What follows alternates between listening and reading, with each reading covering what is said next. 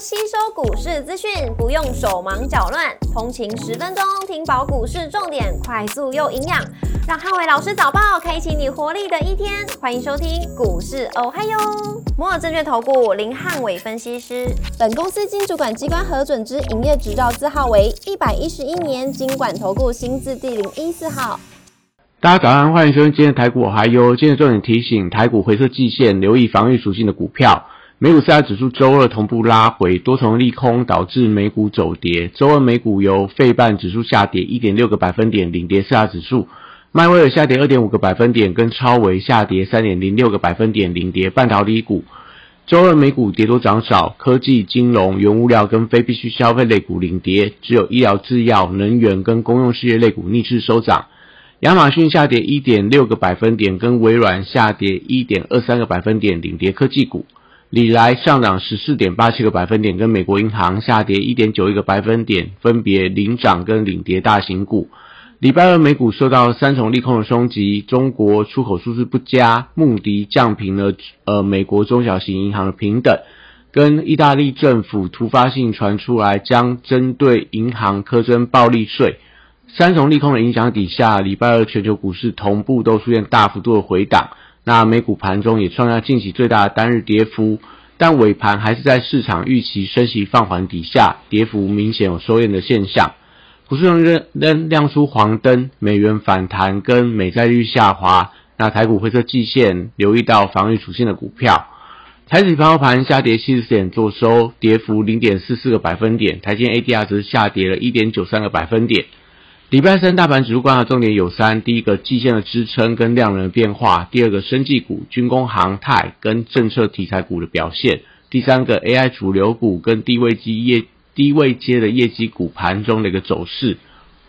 礼拜三台股上演季线的保卫战，那国际股市回档，而且台币走贬，那外资也持续调节大型的全值股，造成台股指数的压力。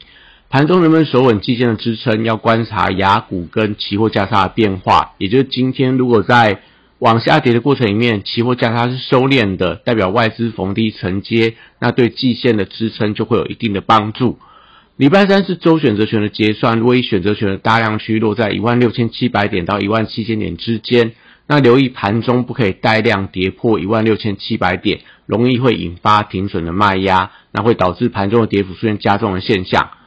货柜三雄礼拜三跟随大盘回跌，但低位皆具备投资的价值，走势相对比较抗跌。B D I 指数也终结了连续上涨的走势。那散装行业股票，我觉得还是维持打底的阶段。国际荣耀报价礼拜二多数回跌，相关的报价股走势都受到影响。那食品跟纺织具备防御属性，比较有表现的空间。超导概念股利空消息频传，可以留意到中线的支撑不可以被有效跌破。那也就不管看月线看季线的，一旦跌破的话，代表整理时间会拉长。重电、厨电、风电跟太阳能的股票，那礼拜三都观察政策题材可不可以吸引到一些资金的青睐。法人买气还是比较不整齐，所以短线上都以个股表现为主。那类似可能在华晨、大同。那跟所谓的呃太阳能，可能看深威能源、昌河、到风电，可能世纪钢等等，都是近期比较表现的相关的绿能的股票。那碳权概念股，因为利多出尽之后，短线上也都以整理居多，因为跌升了，所以会有一些跌升之后的跌升反弹。但呃利多题材不明显，所以我觉得整体上都是维持一个比较弱势的整理居多。生技股受会到避险属性的升温，所以新药、医美跟原料族群，我觉得都有机会出现买盘的卡位。那新药股就看宝瑞今天盘中的发动，医美看轩誉，原料部分可能可以看一下类似台药啊、强生这些相关的股票。汽车零组件族群还是以业绩表现的股票为主。那近期可能在一些整车族群，类似所谓的裕日车、三洋、裕隆。到所谓的呃范德永业等等，那另外可以留意到 M 市场的类似东元啊、呃东阳这些股票，我觉得都是可以留意到的标的。那观光族群在半年报跟七月份营收也陆续传出佳音，昨天公布出来的有所谓的呃瓦城、云品，甚至说呃这个旅行社的相关股票都有可以看到一些所谓的营收的利多，所以内需的族群我觉得比较不受到国际的震荡影响。还是可以留意到他们的一个反弹的力道。那航空股礼拜三要留意到隔冲卖压，因为昨天在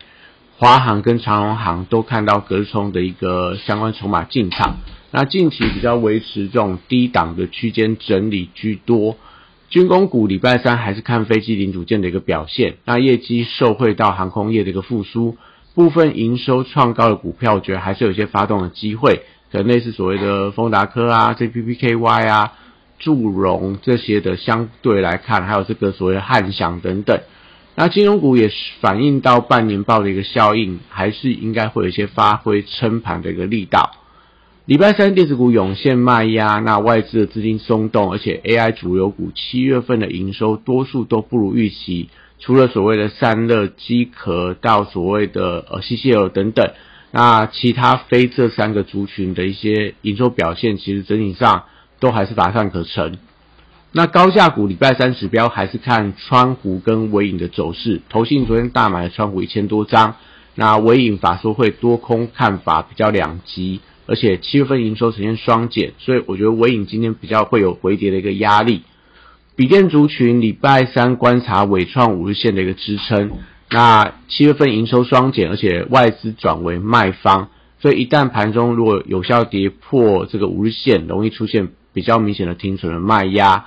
广达、华硕跟技嘉被点名成为辉达的新平台合作伙伴，表现相对是比较强劲。散热板卡、PCB 机壳跟网通族群，留意到创高股的补跌压力。那因为今天很多的呃创新高的股票会有一些所谓补跌的状况，所以可能留意到类似机壳的银邦啊，那类似板卡的这个呃相关的一些族群，或者说机械有台光电等等。那台积电礼拜三还是这个盘面上的压盘重心。因为传出来德国建厂，虽然说德国补助，但是对于台积电未来资本支出还是造成比较明显的压力。那苹果也传出来要去吃下它不良订单的一个亏损，所以这样的利空消息都造成台积电近期走势比较疲弱。短线上来看的话，台积还是有些回撤半年线的风险，也会是造成整个台股盘中转弱的一个主要原因。半导体设备材料跟先进封装族群受到台积拉回的影响。所以多数也会出现一些补跌的压力，甚至说传出来辉达可能绕过 c o a s 的先进封装去做一些呃降等的封装的动作，对一些所谓先进封装族群，我觉得会有一定的一些呃消息面上的影响。基材则观察创意的走势，那外资的买盘低阶，所以半年线的一个支撑区不可以有效的跌破。那世星 KY 因为隔冲筹码进场。所以，呃，以短线上来看的话，今天可能开高不宜过度追高，反而要留意到盘中的一个风险。威盛智源的筹码相对比较偏弱，近期都呈现所谓的融资大增，但是法人在卖方。所以，如果说一旦持续出现这种破低的发展的话，容易出现融资的多杀多的一个停损卖压。AI 软体指标股位阶比较偏低，所以本益比也相对比较合理。所以今天如果说在一些软体相关股票盘中有拉回的话，那可能都可以去寻找一些低阶的呃优质的买点。光学股因为旺季的来临，所以业绩带动底下，相对也有一些补涨的空间。游戏股股王星象财报相当的亮眼，不管是从半年报到七月份的一个数字。但还是需要等待法人买盘回流。那因为游戏股也具备一定的防御属性，所以可以留意到盘中有没有一些买盘点火的迹象。那以上今天台股我还有祝大家今天有美好顺心的一天。立即拨打我们的专线零八零零六六八零八五零八零零六六八零八五。摩尔证券投顾林汉伟分析师，本公司经主管机关核准之营业执照字号为一百一十一年经管投顾新字第零一四号。新规股票登录条件较上市贵股票宽松，且无每日涨跌幅限制。投资人应审慎评估是否适合投资。本公司与所推介分析之个别有价证券无不当之财务利益关系。本节目资料仅供参考，投资人应独立判断、审慎评估并自负投资风险。